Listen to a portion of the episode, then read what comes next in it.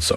Bilan des cas, donc revenons à la COVID, bilan des cas au Québec euh, aujourd'hui. Oui, 1773 cas, peut-être un peu moins que ce qu'on a connu dans les derniers jours euh, au niveau des hospitalisations, plus 9 euh, hospitalisés, 7 aux soins intensifs, 36 décès quand même, alors un bilan assez lourd à ce niveau-là. Par région, près de 200 cas dans la capitale nationale, 600 à Montréal, Saguenay 90, Lanaudière 104, Montérégie 234. Situation qu'on surveille. Au Canada, on approche des 500 000 cas de COVID. On est à 492 000, 493 000.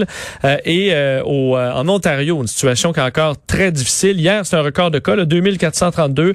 Aujourd'hui, un peu moins. On est à 2290 cas. Donc, c'est un nouveau, vraiment une, nouvelle hauteur au niveau des chiffres en Ontario, particulièrement région de Toronto, Peel, Windsor, Essex. 40 nouveaux décès en Ontario, au point où présentement, on est en réunion d'urgence en Ontario.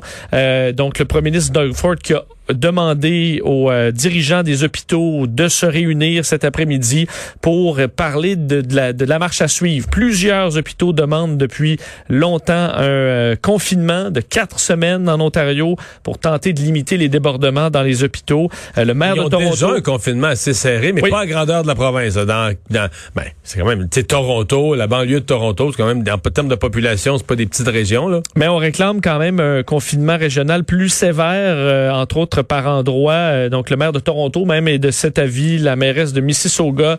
Donc, euh, Doug Ford évalue tout ça, mais ça se peut bien qu'on ait d'autres choix en Ontario que de, que de serrer la vis alors qu'on arrive dans la période des fêtes avec des cas parle des hôpitaux en Ontario, mais chez nous aussi, le, ministre de la Santé, avec le docteur Arruda, on fait le point sur la situation des hôpitaux tout à l'heure. Oui, et euh, il y a quand même des chiffres intéressants dans ce qui a été dit. On sait qu'on atteint, là, on est aujourd'hui en 1000, 1011 euh, cas euh, hospitalisés présentement. Et Christian Dubé, le ministre de la Santé, qui expliquait, on a 2400 lits qu'on peut utiliser pour de la COVID.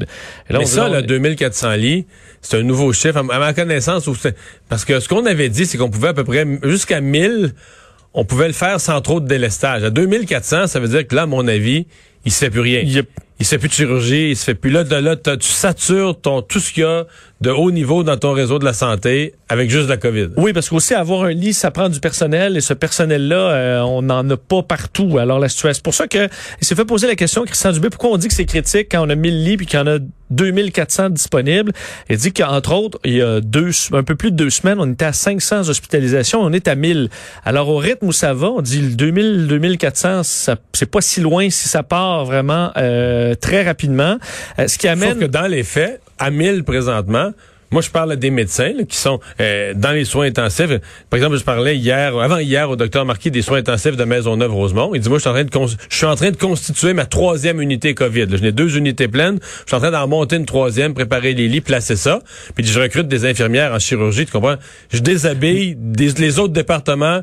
Il n'y a plus d'infirmières disponibles si chez eux rien faire. Je déshabille les autres départements de l'hôpital pour monter mon unité COVID. C'est aussi pour ça que c'est par zone. Alors, il y a des endroits où c'est plus euh, plus tranquille et d'autres où vraiment on est dans le rouge. Entre autres, on donnait l'exemple à Québec, euh, où entre autres à Québec, là, euh, le CHUC, l'Enfant Jésus, c'est dans les 10 hôpitaux qui sont en situation critique.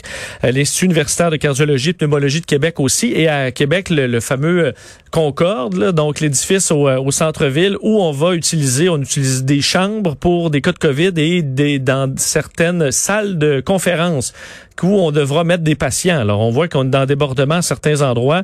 Dans les autres hôpitaux, là, critiques, hôpital de Chicoutimi, hôpital de Trois-Rivières, Pierre-Boucher, Anna-Laberge, Lakeshore, Verdun, Hall et le CHU de Sherbrooke. Alors, des endroits où vraiment c'est critique, euh, où on fait d'ailleurs énormément de délestage, encore une fois, dans le réseau, ce qui euh, rajoute un poids supplémentaire. Alors, vraiment, le rappel, c'est qu'on doit faire attention pendant la période des fêtes parce que notre système de santé est vraiment, vraiment très, très tendu. Parlons de la mise au point de M. Trudeau euh, sur la situation des, euh, des vaccins. Oui, sur euh, les chiffres hein, pour le mois de janvier, on sait que M. Legault et les, ses homologues des provinces souhaitaient avoir des chiffres hein, sur quand. on hmm. parle de 6 millions de doses, là, mais ça arrive quand là, dans le premier trimestre? Est-ce que c'est beaucoup au début, beaucoup à la fin? On comprend que ça va quand même être long, là, parce que le mois de janvier, pour Pfizer BioNTech, c'est 500 000 doses. Mais sérieusement, là, je pense que la littératie mathématique dans les journalistes, j'ai même vu un, de la presse hier qui s'énervait les vaccins, là, puis que, qui disait que le bloc, les conservateurs, n'avaient pas bien fait leur travail à Ottawa, avaient critiqué pour rien. Je dis, c'est pas compté, là. oui, on a des vaccins. C'est vrai, là, on faut nommer les choses. On a commencé à vacciner à peu près en même temps que les États-Unis, en même temps que les autres. Mais à des petits nombres, là, soyons réalistes. Et ce qu'on a eu pour janvier, on dit qu'on va avoir 6 millions de vaccins pour le trimestre. Ben là, si tu divises ça en trois mois, ça fait 2 millions, 2 millions, 2 millions. On dit là, M. Trudeau nous dit le premier mois, là, je me réjouis, j'en ai un demi-million. Eh oui, ça veut dire que tu en as quatre fois moins que le ratio normal. Bon, probablement que ça veut dire qu'on en aura plus en février, qu'on en aura plus en mars ou qu'on le sait pas. Mais pour l'instant, là, on était, ce qu'on nous avait annoncé, mettons qu'on mettait euh, sur, à rang égal d'un mois à l'autre, on nous avait annoncé 2 millions par mois pour le Canada. Oui. Le Québec, on a 23% de ça, mais... On est très en retard là-dessus. Ben là, pour l'instant, pour le mois de janvier, on a le quart de ce qui était prévu. Donc, ça veut dire qu'il faudrait rattraper en février et mars, il faudrait avoir, je sais pas, 2 millions et 2,7 millions par mois. Là. Parce qu'il faut rappeler qu'il faut diviser ces doses-là par deux, ça prend deux doses. Donc au total, avec tout ce qu'on a en décembre, tout ce qu'on aurait en janvier pour Pfizer BioNTech, c'est 375 000 Canadiens de vaccinés là, avant le mois de février. Il euh, faut rappeler qu'on est euh, bon, on est beaucoup plus évidemment. Ça touche les personnes les plus vulnérables. Alors ça aidera au bilan, c'est sûr. C'est bon. On, on, vaccine des gens qui sont urgents à vacciner. Tout ça est bon, mais l'espèce de le la, la, la, glorification du fait que là, on est en train, qu'on est à jour, qu'on va être vacciné aussi vite que les autres pays. Moi, j'ai pas ces données-là. Ceux qui l'affirment, là, euh, ils doivent soit qu'ils sont dans le secret des dieux, soit qu'ils savent pas compter. Mais moi, j'ai pas de données présentement qui me permettent. J'ai des, données qui me permettent de dire, ok, ça passe, c'est encourageant. La semaine prochaine au Québec, on va vacciner à 21 endroits. J'ai pas de misère à dire ce qui va bien. Là.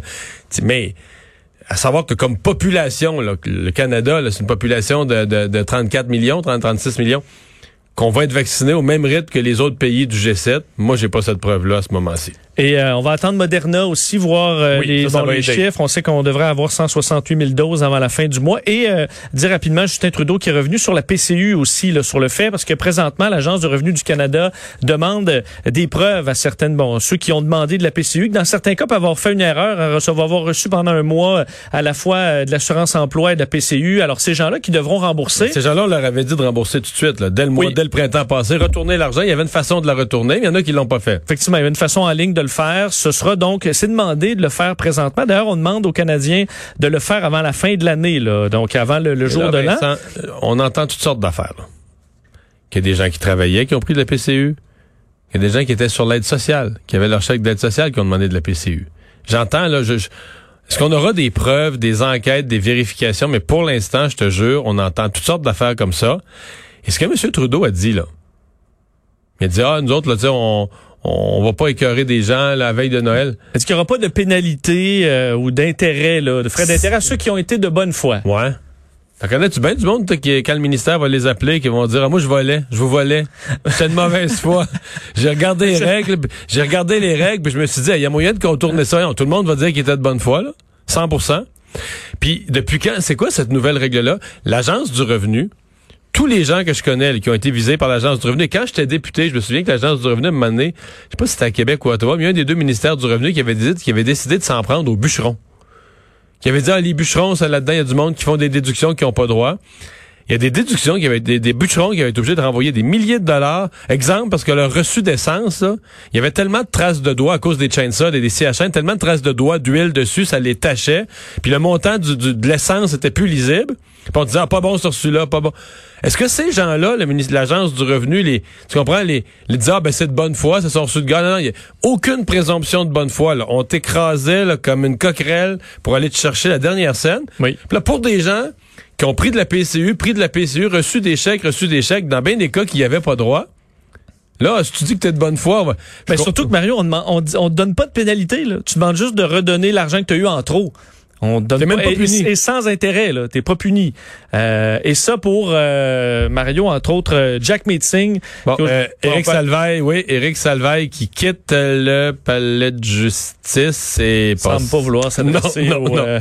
est passé vite devant les journalistes comme s'il ne les voyait pas, regardait droit devant lui avec son avocat, Maître Massicotte. Euh, Évidemment, avec le masque, euh, on voit pas tellement l'expression faciale d'un sourire. On peut pas dire si soit d'un sourire en coin ou d'un visage inquiet, c'est difficile à dire. Vous rappelez qu'il euh, qu'il a été acquitté. Ouais. Mais juste un mot, je voulais quand même Oui, avoir ta réaction Meeting. sur Jack Meeting qui est sorti. Évidemment, le chef du NPD, pour lui, il trouve ça complètement injuste qu'on demande aux gens euh, ben, de rembourser. Là. Il dit, euh, Jack Meeting, c'est injuste que le gouvernement revienne après les faits en disant non, maintenant vous devez rembourser. A même publié, je voyais sur son Twitter, une pétition euh, pour que les gens dénoncent cet acte là, de M. Trudeau et disant que Justin Trudeau devrait plutôt s'attaquer aux grandes compagnies qu'aux honnêtes là, chômeurs. Donc, quelqu'un, lui, qui a demandé sa PCU normalement, légalement, lui se retrouve perdant par rapport à quelqu'un qui a demandé tout en double. Euh, au dire de M. Singh, il faudrait Je essayer plus rien, de... là. Mais la PCU, là, il y a eu. euh, C'est parce que c'est pas du change, là. C'est peut-être euh, 10 milliards versés en trop. C'est peut-être 20 milliards versés en trop, là. L'Institut Fraser parle de 20 milliards qui a été versé à des gens qui en ont pas Oui, besoin. c'est de 20 l'argent qui va pas dans des programmes sociaux euh, pour des gens qui sont dans le besoin. Ben, c'est de l'argent. C'est le qui- principe, là. Oui, mais si on respecte plus rien. euh, Non, puis c'est le principe aussi de dire, imagine pour les autres contribuables, on dit à l'agence du revenu, si vous avez travaillé fort, vous payez des impôts, l'agence du revenu arrive avec le fouet, là, puis elle vous écoute pas, puis vous êtes coupable avant d'avoir même fait, tu comprends, t'es coupable à, c'est le contraire de la présomption d'innocence, t'es coupable avant même Oui. d'avoir pu faire valoir ton point. Mais si t'as reçu des chèques du gouvernement, oh là, l'agence du revenu va, te- va être compréhensive, va t'écouter, puis tu dis que t'es de bonne foi, on, on va te laisser On va te euh, des de- milliers de dollars dans tes poches. on va te souhaiter de joyeuses fêtes. Hmm.